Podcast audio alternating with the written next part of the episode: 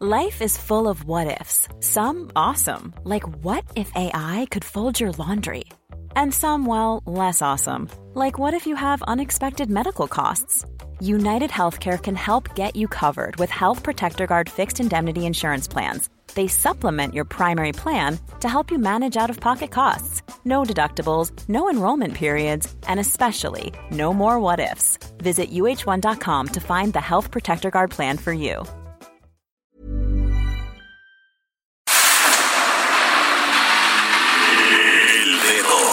La llaga.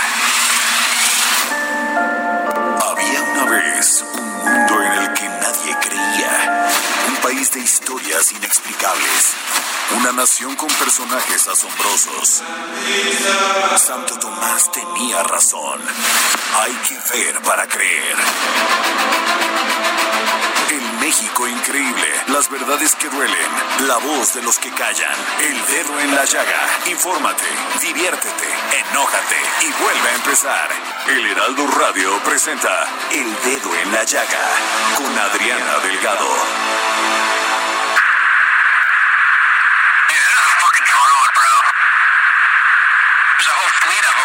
Look on. My gosh. All going against the wind. The wind's 120 knots from the west. Look at that thing, dude.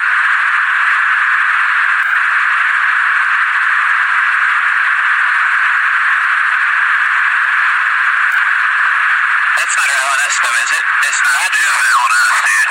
Well, if there's like that thing, it's rotating.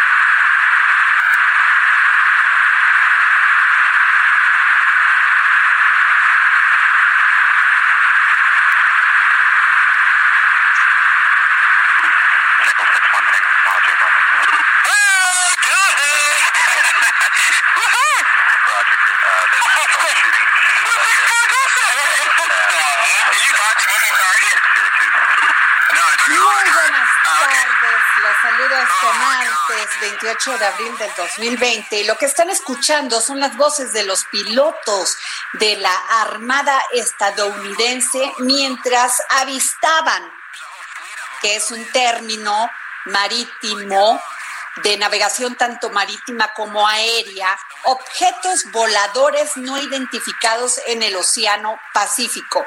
El ejército de Estados Unidos lo reconoció al fin entre 2004 y 2015 captaron en video imágenes de objetos voladores no identificados. Entonces, ¿es cierto? Un mundo más allá de nuestro, del que tenemos, nos vigila.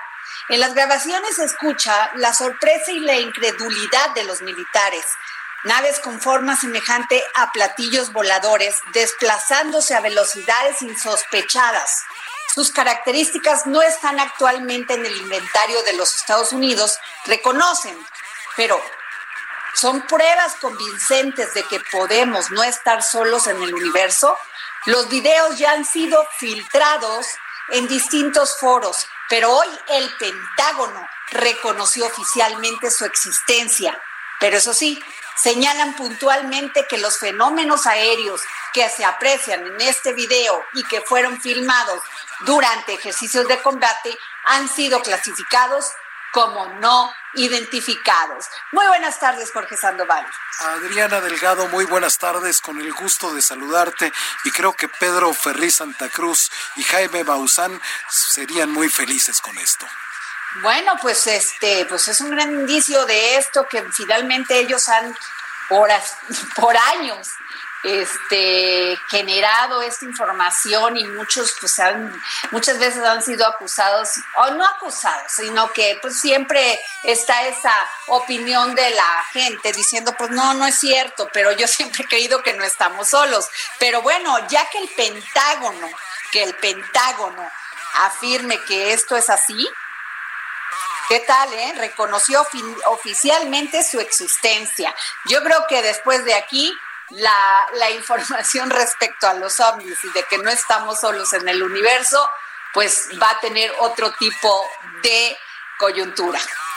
Efectivamente, esto va a cambiar muchos paradigmas y sobre todo pues va a alentar a todos aquellos que han venido estudiando estos fenómenos. Así es, Jorge Sandoval. Jorge, ¿por dónde nos escuchan?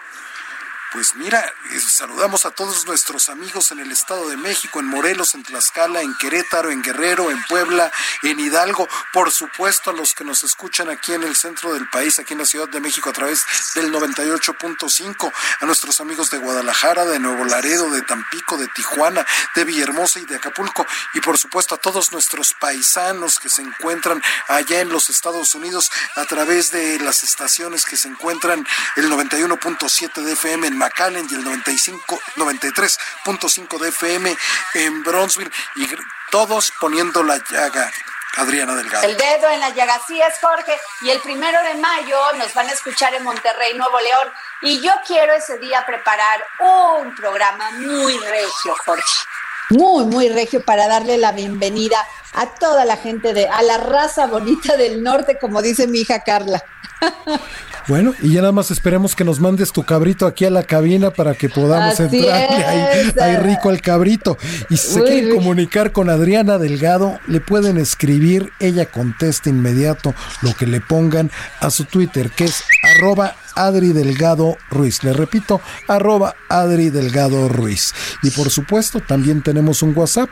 Hace ella lo mismo, ella les contesta en el 55 25 44 33 34. Le repito. Y bueno, sí, por favor, Jorge, por favor, repite. Para por si no les dio tiempo de anotar y todo esto, al 55 25 44 33 34.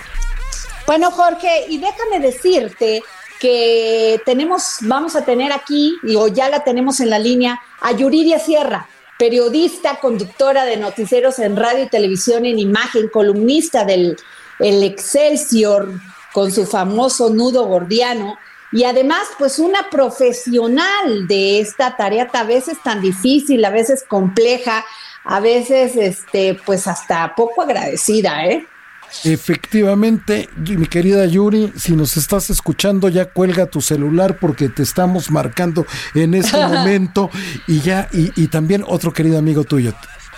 Ah, bueno, pues fíjate que hoy cumpleaños y le quiero mandar un besote por allá donde se encuentra a mi querido José Luis Camacho.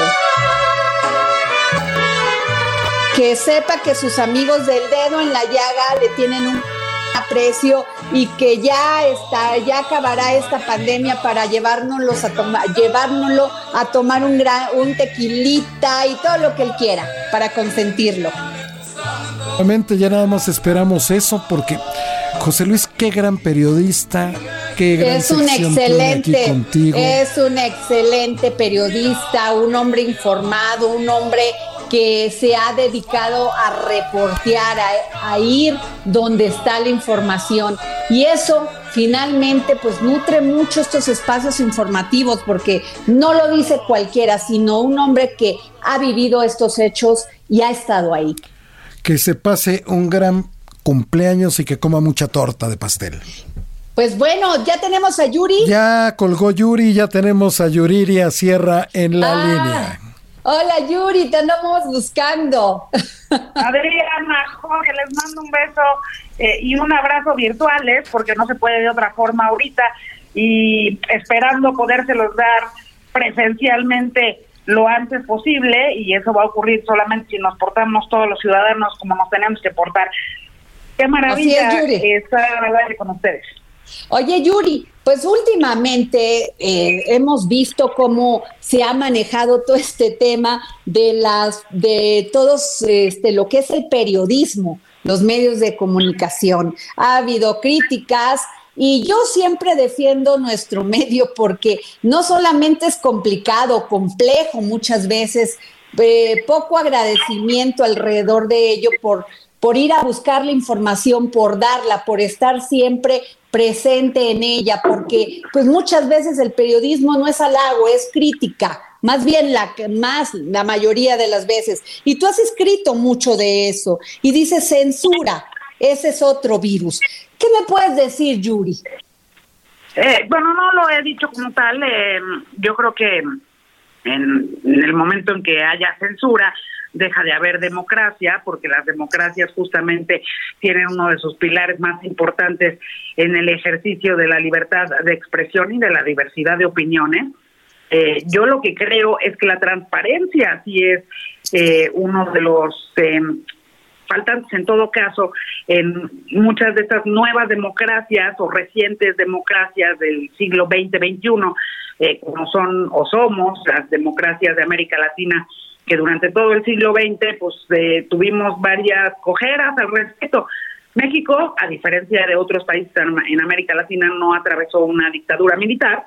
México estuvo bajo un régimen de partido único, en donde también pues el control de la información era uno de los, eh, digamos, usos y costumbres más eh, normalizados en la vida política mexicana. El paso a al ejercicio democrático eh, empezó con una fiesta absoluta de la libertad de expresión que luego ha tenido sus borracheras, eh, muchos coinciden en eso.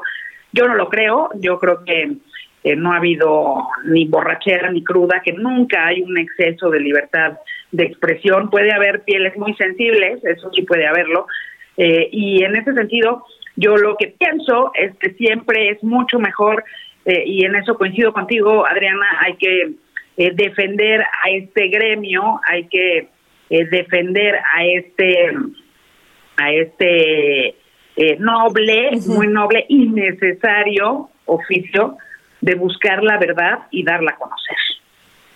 Así es, Yuri. Tú, este, pues, has, has, te, tienes una carrera que te avala de muchos años, una gran preparación profesional porque muchas veces se cree que los periodistas de un día a otro quieren ser periodistas, ¿no?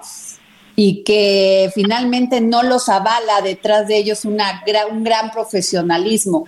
Y yo quiero que me digas esto porque últimamente, además, con todo este tema de los fake news, pues es muy fácil denostar a una persona y más a quien se dedica a esto todos los días. Sí, un, un, periodista no nace, se hace, ¿no? O sea, tienes que, es por eso me gusta decirle, o no profesión, es eh, casi una labor de orfebrería, ¿no? O sea, tienes que aprender cómo, cómo, porque justo su materia prima, la materia prima con la que trabajas todos los días, es la verdad, la verdad, buscar la verdad. Eh, de eso, de eso eh, digamos, es el, el basamento, ¿no? El basamento de toda la labor periodística.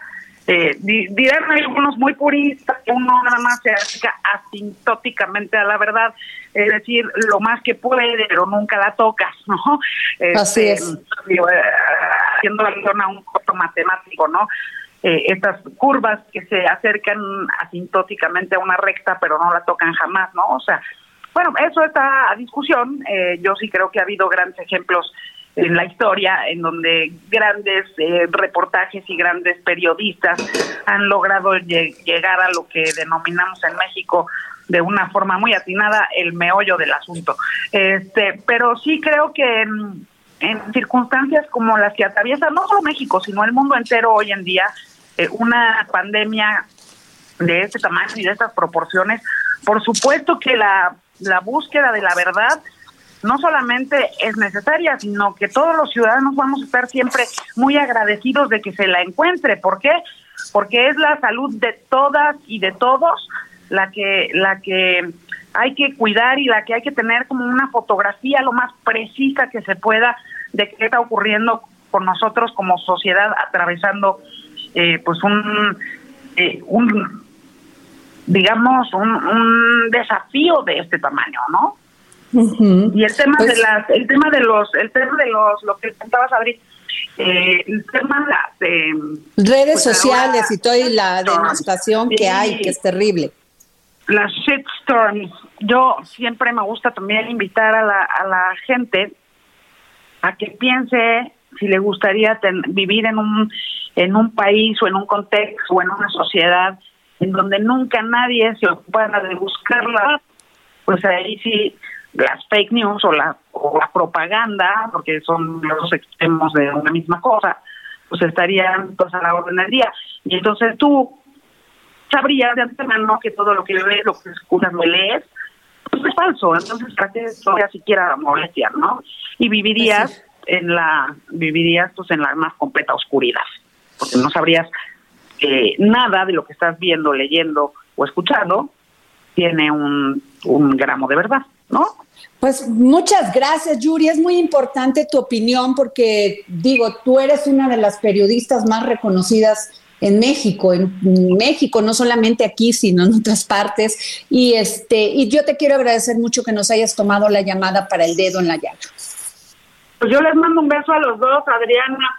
Este, me, además, de verdad me muero de ganas de que esto eh, lo logremos resolver como humanidad, porque no es nada más eh, México, todo, toda la humanidad estamos atravesando exactamente el mismo escenario y ojalá lo logremos atravesar de la mejor y más inteligente manera entre todos. Pues bueno, fíjense, muchísimas gracias Yuri, gracias por haber estado aquí en el dedo en la llaga. Y les voy a comentar este, que el pasado jueves 23 de abril el presidente Andrés Manuel López Obrador envió a la Cámara de Diputados una reforma a la Ley Federal de Presupuesto y Responsabilidad Hacendaria para que los legisladores autoricen a la Secretaría de Hacienda reorientar el reorientar el presupuesto de egresos en caso de emergencias económicas. Conforme a esa ley, es la Cámara de Diputados la que tiene la atribución de autorizar la reasignación del presupuesto.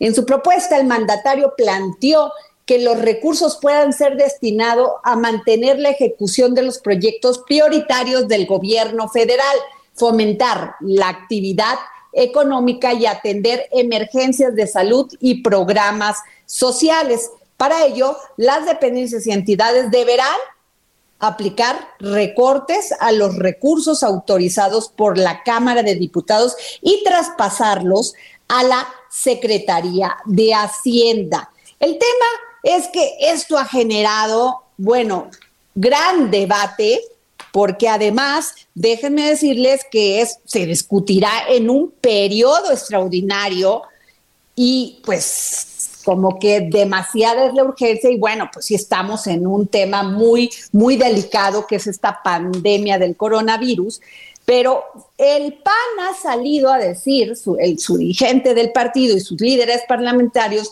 señalaron que la propuesta del presidente implicaría concentrar poderes y Porfirio, Porfirio Muñoz Ledo de Morena también criticó el documento.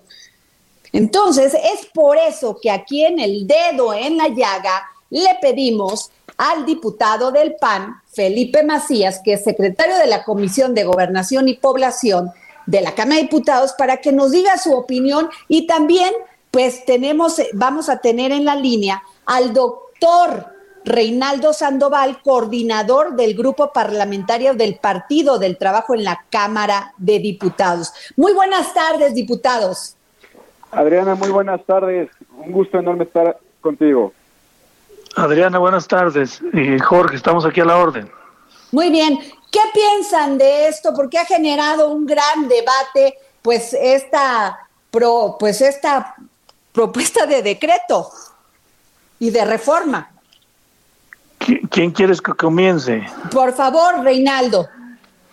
Bueno, mira, este, yo creo que se ha e, exagerado en el tema del debate, porque bueno, pues estamos ante una circunstancia eh, en el mundo de carácter mayúsculo en términos de que viene decreciendo la economía, porque viene, este, sin ninguna duda, eh, en crisis el modelo neoliberal y en el caso de México nos agarra esa crisis, esa, ese decrecimiento de la economía del mundo con una economía muy hacia afuera y también nos agarra con dos factores fundamentales, el tema de la de la pandemia por el coronavirus y en la disputa de los precios del petróleo entre Arabia Saudita y Rusia. Y entonces a nosotros se nos complica un poco más. Y bueno, nos agarra también en el caso de México en la ruta de una profunda transformación que se está que se, que se ha denominado la cuarta transformación y bueno con todo eso pues eh, esta lucha de posiciones eh, ideológicas, políticas y económicas que estamos eh, viviendo. El tema es muy simple. Gobiernos anteriores, este, sin siquiera mandar una modificación de ley de presupuesto al Congreso, hacían los recortes, movían el presupuesto hasta el 3 o 4% de, de, de, de su tamaño sin pedirle permiso al Congreso. En este caso tenemos un presidente que quiere caminar con el Estado de Derecho, con eh, la legalidad y le da la facultad, le da el respeto a la Cámara de Diputados para que le autorice en este en esta crisis este hacer estos movimientos de presupuestos asignados por la Cámara de Diputados. Y entonces lo demás me parece a mí que es una exageración. Bueno, estuvimos en la línea, eh, está en la línea con nosotros el diputado Reginaldo Sandoval. Ahora vamos con el diputado Felipe Macías del PAN. ¿Qué piensa, diputado? Muchas gracias, Adriana. Pues cuando dijo el presidente de la República aquella famosa frase que indignó a todos los mexicanos, que dijo que esta crisis sanitaria y económica le venía como anillo al dedo, creo que ahora sí ya entendemos a qué se refería el presidente. Es indignante que esté utilizando esta crisis sanitaria para hacerse de más poder, para acaparar más poder, para acaparar el dinero y el recurso de manera total. Eh, quien apoye esta iniciativa, además de que da cuenta de una completa ignorancia de nuestra Constitución, porque violenta el 73, el 74 respecto a las competencias de la Cámara de Diputados, que es el único poder de la Unión que puede distribuir el presupuesto, también el 49 constitucional que dice que no pueden recaer en un solo poder diferentes facultades y aquí el presidente se estaría dando facultades que solamente competen al legislativo, es decir, seguimos en la ruta del totalitarismo, de la dictadura y lo que faltaba. Ahora van por el dinero de todos los mexicanos. Y recordar de manera muy clara, la crisis que estamos viviendo viene autoinfligida por este gobierno federal desde el año pasado. Recordemos cómo acabamos el año pasado con decrecimiento económico, Mientras Estados Unidos subía en su economía, que siempre en su historia, cuando Estados Unidos crece, México crece, ha sido el único año cuando México decreció en su economía y esto habla de la completa incompetencia de este gobierno federal. Esta iniciativa que está pasando el presidente el jueves pasado es flagrantemente inconstitucional. Lo único que quiere es con una frase ahí que dice que para atender emergencias económicas sin poner un solo parámetro de que es una emergencia económica, sin establecer criterios ni candados, se quiere hacer el dinero de los mexicanos para sus temas prioritarios, que ya sabemos cuáles son sus temas prioritarios. Para una refinería, cuando ya el petróleo nadie lo está comprando y cuando va cayendo el mercado petrolero, cuando está un aeropuerto de Santa Lucía en medio de un cerro que nadie va a usar, y un tren que no ha en ningún lado. Para eso quiere gastar el dinero de los mexicanos. Eh, diputado Reginaldo Sandoval. Mira, este, lo que dice el diputado es falso y, miente. Mira, lo que deberían de explicar los diputados del PAN y los diputados del PRI, sobre todo los del PAN, es eh, para dónde mandaron el dinero de extraordinario que llegó a este país con el precio del barril del petróleo arriba de 100 dólares eh, entre los dos gobiernos. ¿Dónde quedó esa cantidad de dinero que, que ingresó, ellos siguen caminando la ruta de la nostalgia neoliberal, donde lo primero que hacían era bolsas, bolsas de recursos públicos para pasarla a los privados, para, para pasarla a sus amigos, a los empresarios más grandes que incluso no pagan impuestos. Eh, la, la, la historia nos está dando la razón si nosotros tuviéramos capacidad de refinación, no estuviéramos importando el 60% de la gasolina que consumimos y no tuviéramos ese problema si se cae el precio del petróleo o no, porque nosotros estaríamos eh, este, trabajando nuestra propia gasolina y teniendo capacidad de petroquímicos, pero desafortunadamente el modelo neoliberal acabó con el tema de Pemex. Y decirte también con toda claridad que no hay ninguna violación constitucional por parte de esta iniciativa que manda el presidente, cubre totalmente los requisitos y ahora que el presidente quiere caminar en el marco de la ley, ahora los de la oposición no quieren. Bueno, pues ya no, ya no los entiendo si quieren un Estado de Derecho o no. Ellos quieren de nuevo volver al tema de la corrupción, al tema de, robarse el dinero de los mexicanos como lo han hecho siempre, rescatar siempre a sus amigos, a los demás arriba, al 1%, que es el, el, gran, eh, digamos, el producto que dejó de, durante 36 años el modelo neoliberal. Millones de mexicanos en pobreza, la, mayor desigualdad en la historia de nuestro país. Eso, eso nos parece a nosotros totalmente equivocado y, erróneo, y no es cierto que se viola el tema de la Constitución. Diputado Felipe Macías, ¿qué nos puede decir de esto? Yo, yo, yo creo que lo comenta el diputado a quien, a quien respeto profundamente, yo creo que ya tienen que dejarse de, ¿cómo diré yo? Yo no llegué a esta legislatura a lamentarme de lo que sucedió hace 15, 20, 30 años. Siguen anclados en décadas anteriores. Es indignante ahora con todo este contexto de que somos el último país que está generando apoyo para la pequeña empresa y el comercio. Es lamentable que hoy comparen a todos los empresarios, por ejemplo, con el Fobaproa, como si todos fueran Carlos Slim, los grandes dueños de industrias, de fábricas y de empresas. Hoy somos el último país del G20 que está dando estímulos fiscales, cuando el 98% de los empresarios en nuestro país son micro y pequeños empresarios, es decir, son negocios familiares que dan trabajo a 5, 10, 15 personas y hoy están siendo abandonados de manera total. Y esta iniciativa que se está planteando, de ninguna manera viene ahí un candado, alguna característica específica para rescatar este comercio, que les recuerdo que en el mes de abril vamos a cerrar con 700 mil empleos perdidos en todo el país y que el pronóstico es para perder dos millones. Y este gobierno federal está totalmente olvidado del sector productivo de este país, que son micro y pequeños empresarios, siempre con el, la excusa, el pretexto, los resentimientos de que todo es como era hace 15, 20 años, todo es proa, todo es corrupción. Total, no pueden dar una sola explicación de lo que hoy, hoy están haciendo con vista al futuro. Son excusas y pretextos. Esta iniciativa lo único que busca es dar más poderes al presidente. Ya tiene la mayoría absoluta en la Cámara de Diputados. Que sus diputados sesionen y hagamos las cosas bien en la Facultad del Poder Legislativo. Ahora ya ni siquiera los va a apelar para hacer modificaciones, ya lo único que le quiere decir a sus diputados, denme un cheque en blanco y yo veré lo que hago con el dinero. Pues tenemos dos minutos, diputado Reginaldo Sandoval. Por bueno, mira, muy rápido. Está muy clarito que se está atendiendo a las pequeñas y medianas industrias y que con este pretexto siempre quieren salvar a las grandes empresas y, los que no pagan impuestos.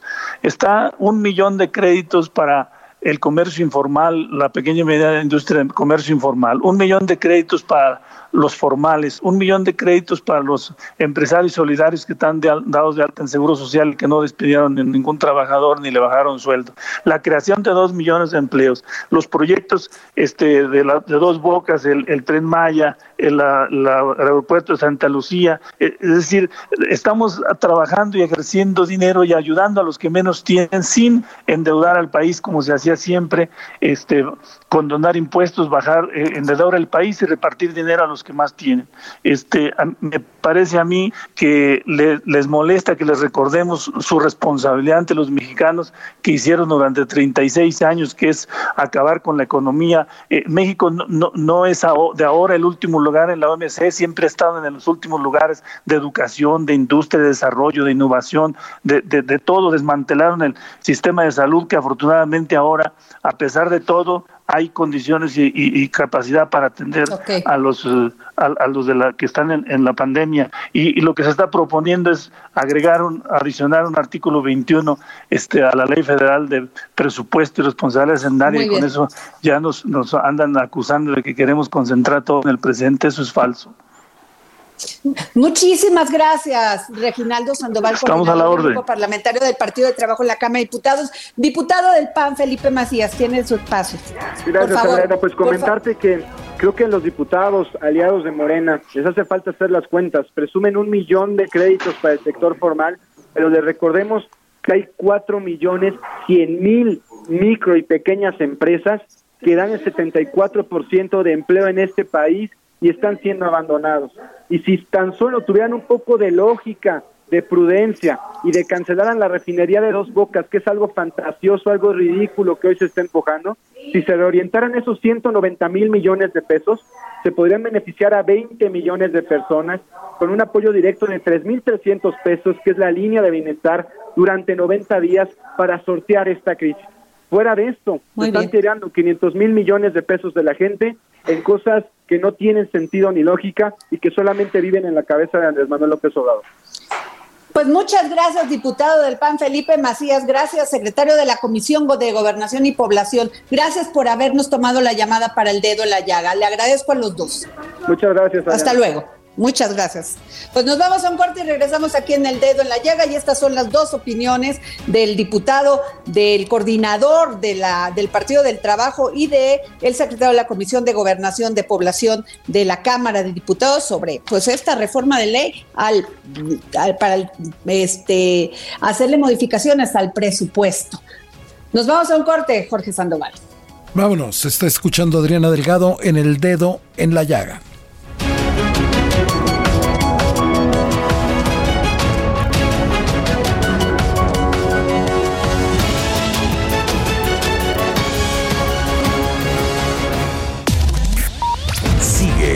Adriana Delgado en su cuenta de Twitter. Arroba Adri Delgado Ruiz.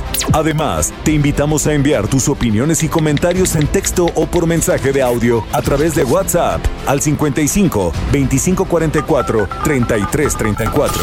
Y si quieres escuchar El Dedo en la Llaga de El Heraldo Radio, en cualquier momento y donde quiera que te encuentres, descarga el podcast disponible en Spotify y iTunes.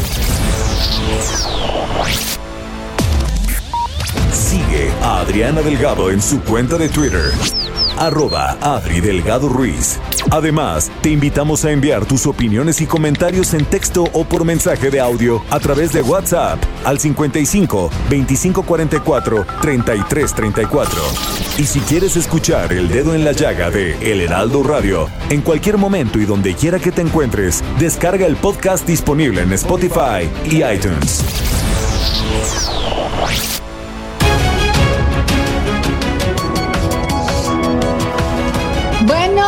Regresamos aquí al dedo en la llaga. Yo soy Adriana Delgado y me escucha así por el Heraldo Radio en este grandioso grupo, el Heraldo Media Group. Y bueno, ahora un tema verdaderamente importante. ¿Sí? La sección de los sustos de la semana lo iba, la íbamos a dejar para el jueves, pero creo que se nos adelantan, así como usted escuchó, se nos adelantan los sustos de la semana y por eso vamos con un gran susto y vamos con Samuel Prieto y Oscar Sandoval.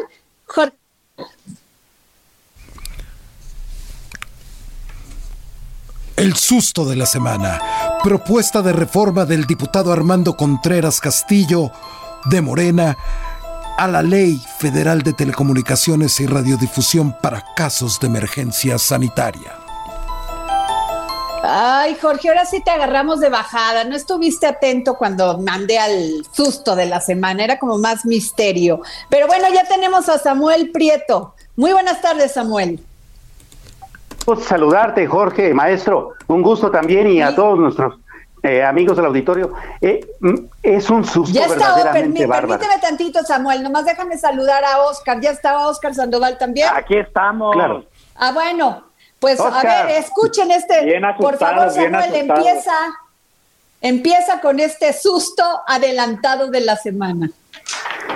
Eh, vaya cosa, eh, eh, el diputado Armando Contreras Castillo está proponiendo la adición a la Ley Federal de Telecomunicaciones y Radiodifusión de un artículo 255 bis. Para ponértelo en, contexto, el 255 que ya existe es el que dispone que cuando haya un asunto de trascendencia importante para la nación, el gobierno, a, juicio de la Secretaría de Gobernación, puede crear cadenas nacionales de radio y televisión pues para emitir ciertos eh, eh, anuncios importantes. Bueno, el diputado quiere agregar un 255 bis y si me permites te lo leo a la letra. Dice, Por favor. En caso de emergencia sanitaria, los medios de comunicación masiva que presten servicios públicos de telecomunicaciones y radiodifusión, así como los servicios de televisión y audio restringidos, deberán transmitir y difundir obligatoriamente durante ese tiempo información veraz, certera, objetiva, oportuna, imparcial, y trascendental proveniente de fuentes confiables y oficiales del acontecer nacional en materia de salubridad. Pues suena bonito, ¿no? Pues que no es lo que estamos haciendo. Básicamente. No, no todos los días transmitimos las conferencias del doctor Hugo López Gatel. Claro. Todos los días se habla de lo que él expone, que si usemos cubrebocas, que si no lo usemos, pero todos los días se está informando. A mí lo que me, me, me causa un conflicto, no sé lo que ustedes digan, es la obligatoriedad, porque ya lo hacemos. Además, este, también están los medios públicos del Estado que pues son bastante varios y muy profesionales, que se supone que ellos tienen que sacar la información tal cual. Por supuesto, y no solo. Adelante, mi querido Oscar, perdón. A mí lo que me preocupa es que estamos, o sea, y, y lo digo con muchísimo respeto, estamos a medio funeral agarrando gente para casarnos, divorciarnos. Oye, estamos agarrando la pandemia de pretexto para todo y pues en lugar de estar concentrados en lo que tenemos que estar concentrados, estamos legislando a diestra y siniestra sobre todas las ocurrencias que tienen que ver con restringir las libertades. Entonces, yo creo que ahí tenemos un riesgo bien importante y que los mexicanos tenemos que ponernos vivos. Samuel. Claro, por supuesto, porque además, ¿quién va a decidir eh, qué, es confiable, qué es plural, qué es veraz y todas esas cuestiones. Es decir, a ver, en nosotros como periodistas y en todos los medios ha pasado, de repente vemos las contradicciones en los números, de repente vemos las contradicciones en las cifras, contamos historias que vemos en la calle de médicos que no tienen suficiente equipo y la autoridad diciéndonos que sí lo tienen. Entonces, a ver, perdón, pero ¿quién va a decidir que estamos diciendo no la verdad? Eso siempre es como muy complicado de entender, ¿no?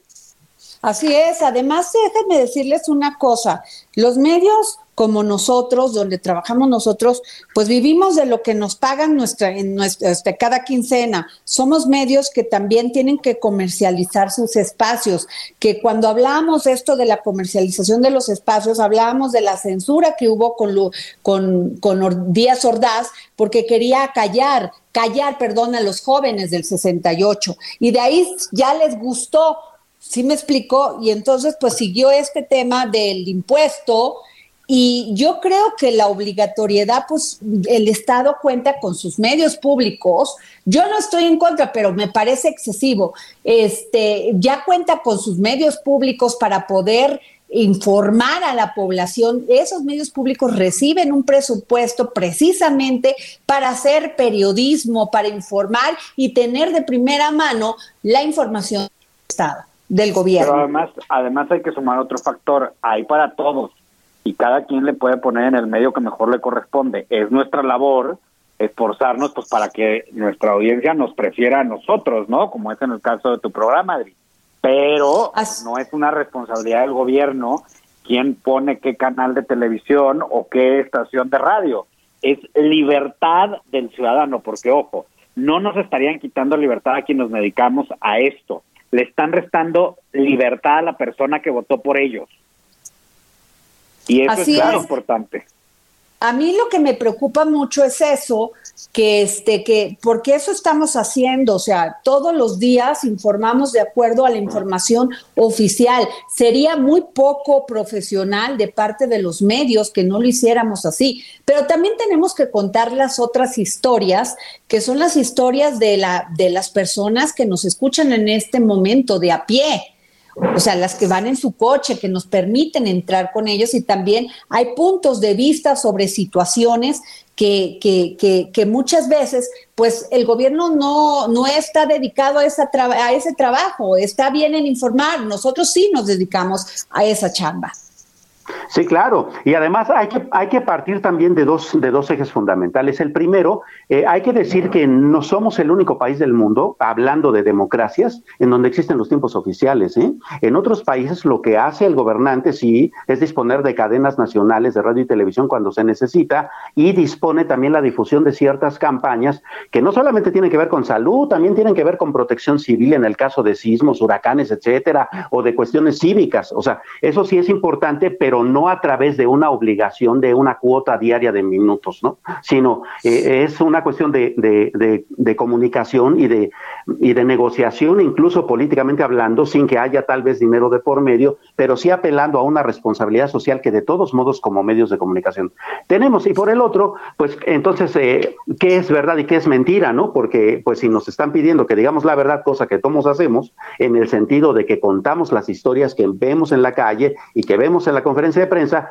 entonces, ¿quién nos va a decir qué sí y qué no decir, ¿no? Ahora, te voy a decir una cosa, todos aquellos que nos escuchan, Samuel, Oscar, ustedes saben que por aquí en el dedo, en la llaga y en el heraldo eh, radio y en el Heraldo, todo en el Heraldo, en TV Azteca, checamos primero la información. O sea, nunca nos vamos con lo que dicen las redes sociales, porque eso sería terrible. Hay demasiada fake news en las redes sociales, esa es la, esa es la verdad.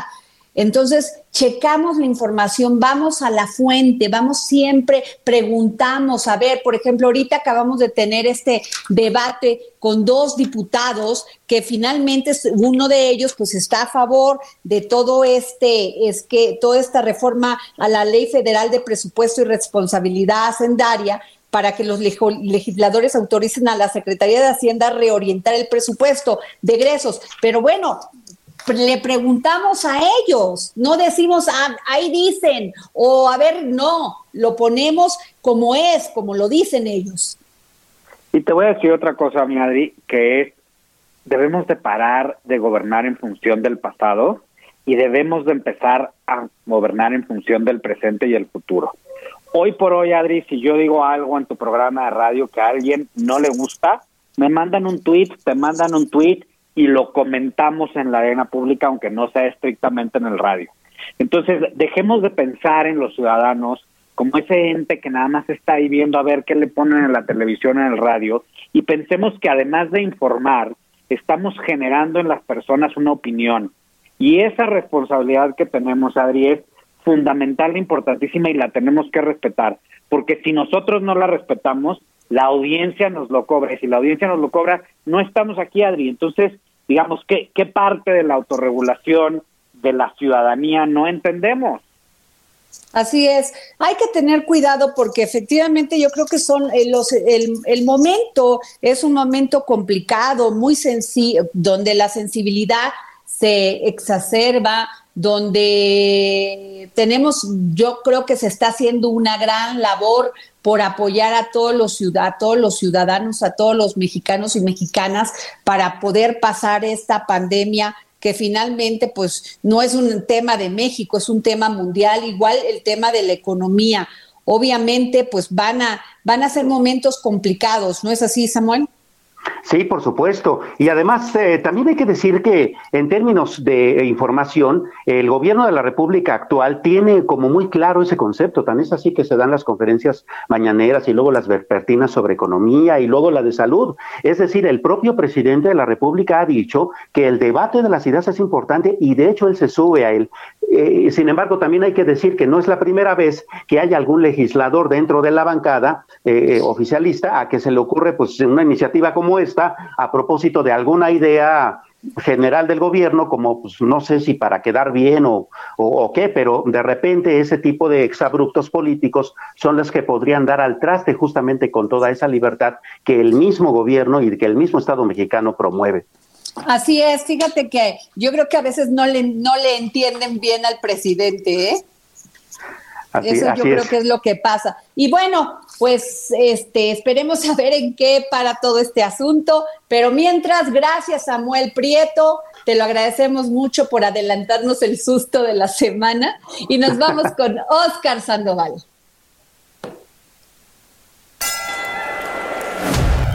Momento Pivot con Oscar Sandoval. Aquí estamos, aquí estamos. Tenemos dos minutos, mi querido Oscar. Oigan, en dos minutos traigo una preocupación bien importante. Les voy a decir cuál es.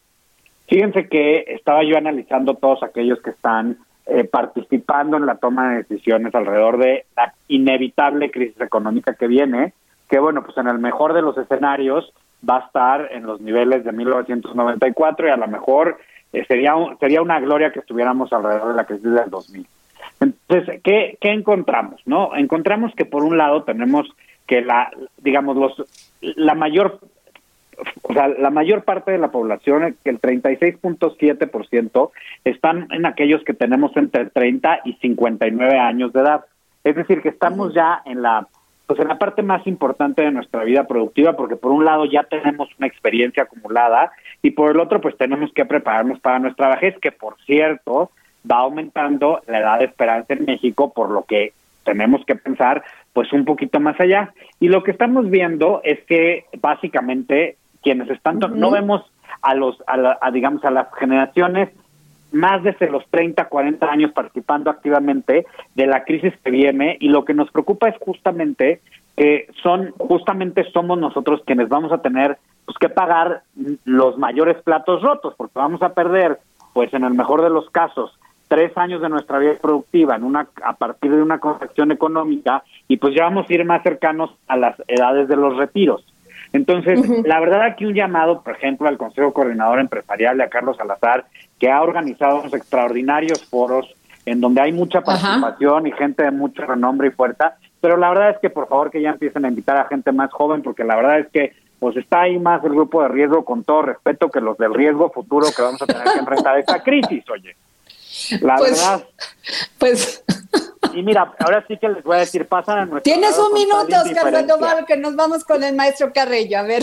Entonces, pues nada más aquí un llamado para que volteen a ver a quienes somos la fuerza más fuerte laboral de este momento. Ya los mataste. Adelante. Pues ni modo, mi Adri, ni modo, es lo que...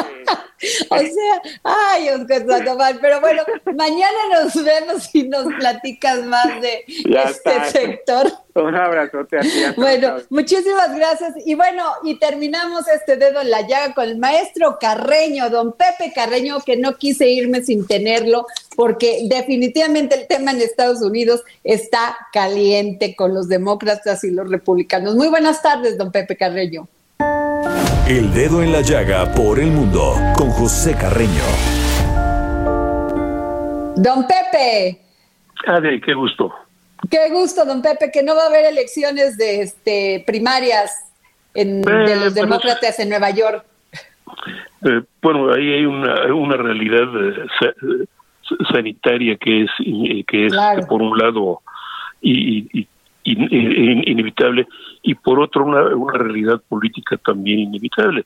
Esto es en el, el candidato demócrata o el ya virtual candidato demócrata para la presidencia, Joe Biden, no tiene enemigo al frente después de la después de que el senador Bernie Sanders renunció o bueno o más bien detuvo su candidatura y expresó su respaldo condicional ciertamente pero respaldo a, Biden el, en ese sentido las primarias, ese tipo de elecciones para selección de candidato, se sienten más bien como una gira triunfal que como un ejercicio democrático. Pero entonces en, ese marco habría aún cierto sentido. De otra manera también hay, sin embargo, un descontento, porque por ejemplo en Nueva York es eh, donde grupos de izquierda demócrata hacen sentir en gran medida su fuerza. Es ahí, por ejemplo, es ahí, por ejemplo, donde fue electa la diputada Alejandra Ocasio Cortés, que es eh, joven puertorriqueña. Alejandra Ocasio Cortés, una Alejandra, una diputada puertorriqueña de origen puertorriqueño que eh, apoyada por el grupo socialistas de, de América y que en alguna medida han estado presionando al Partido Demócrata para irse a la izquierda y adoptar muchas de las posturas que en su momento, pues, y, que todavía eh, promociona a Bernie Sanders. Pero la realidad también es que si bien es cierto que el Partido Demócrata tiene que inclinarse hacia la izquierda para establecer un claro contraste con los republicanos, el hecho también es que los Estados Unidos son todavía todavía un país muy de derecha. Estamos eh, déjeme para darle un ejemplo, una de las últimas encuestas más o menos generales en ese sentido se señalaba, por ejemplo, que 15% de los demócratas se confiesan liberales muy a ultranza, otro 30% simplemente liberales y el resto moderados o, o, o, centroconservadores. Pero los demócratas son algo así como el 30% de los estadounidenses. En otras palabras, el 15% del 30% es algo así como el 5% de los estadounidenses pueden ser considerados de izquierda. Ahora, es un grupo importante, sí, es un grupo que tiene propuestas importantes, sí, es un grupo que hay que tomar en consideración, sí, y es un grupo que puede bloquear y detener al Partido Demócrata en muchos sentidos, como ya lo demostró durante la campaña de, ah, Hillary Rodham Clinton, eh, de acuerdo con algunos el apoyo de la izquierda o la falta de apoyo entre los entre la izquierda le costó a Hillary Rodham Clinton estados donde la diferencia con Trump fueron de unos cuantos miles de votos, ni siquiera grandes cantidades, sino unos cuantos miles de votos. Y esto me lleva a otra parte. Todos nos fijamos en la cantidad, en la popularidad de los candidatos, en la cantidad de personas que atienden a sus mítines, todo eso, pero tenemos que recordar otra vez que los Estados Unidos son un país que, elige presidente a base de colegio electoral. Esto es, es eh, un cuerpo colegiado que es electo Estado por Estado. En Estados Unidos los, en el 3 de noviembre no van a elegir el presidente, cada Estado va a elegir delegados a al Colegio Electoral Nacional. Y esos delegados son los que finalmente votan por, por el presidente. Esto quiere decir, en otras palabras, que pese a lo que pase, pese a todo lo que se diga, Trump todavía tiene posibilidades muy altas de ganar la presidencia si es que los demócratas no logran cambiar bien a bien el colegio electoral. Y por eso, para los demócratas resulta importante no olvidar a ninguno de los pedacitos que componen su coalición. Lo mismo de izquierda que hispanos o afroamericanos. Qué interesante. O gays. Así que, o sea que no la, que no la no la tiene tan tan difícil Donald Trump, que todavía tiene posibilidades de ganar. aritméticamente en el colegio electoral sí, porque finalmente dependerá de que unos cuantos miles de votos cambien o, dejen de asistir, digamos, en ah, estados como Wisconsin, como Minnesota, como Michigan, que fueron, o como Ohio, que fue donde ganó la vez pasada. Pues qué interesante, don Pepe. Pues vamos a estar muy muy pendiente de todo esto porque de veras que este señor sí nos da noticias todos los días. en el peor de los sentidos, sí. Muchas gracias, don José Carreño. Y bueno, ya terminamos este dedo en la llaga. Muchísimas gracias por habernos escuchado. Gracias, Jorge Sandoval. Nos vemos mañana.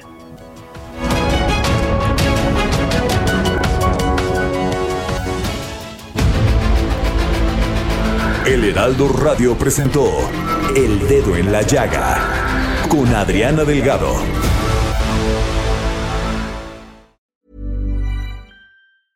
Planning for your next trip? Elevate your travel style with Quince. Quince has all the jet setting essentials you'll want for your next getaway, like European linen, premium luggage options, buttery soft Italian leather bags, and so much more. And is all priced at 50 to 80% less than similar brands. Plus, Quince only works with factories that use safe and ethical manufacturing practices. Pack your bags with high-quality essentials you'll be wearing for vacations to come with Quince. Go to quince.com/pack for free shipping and 365-day returns.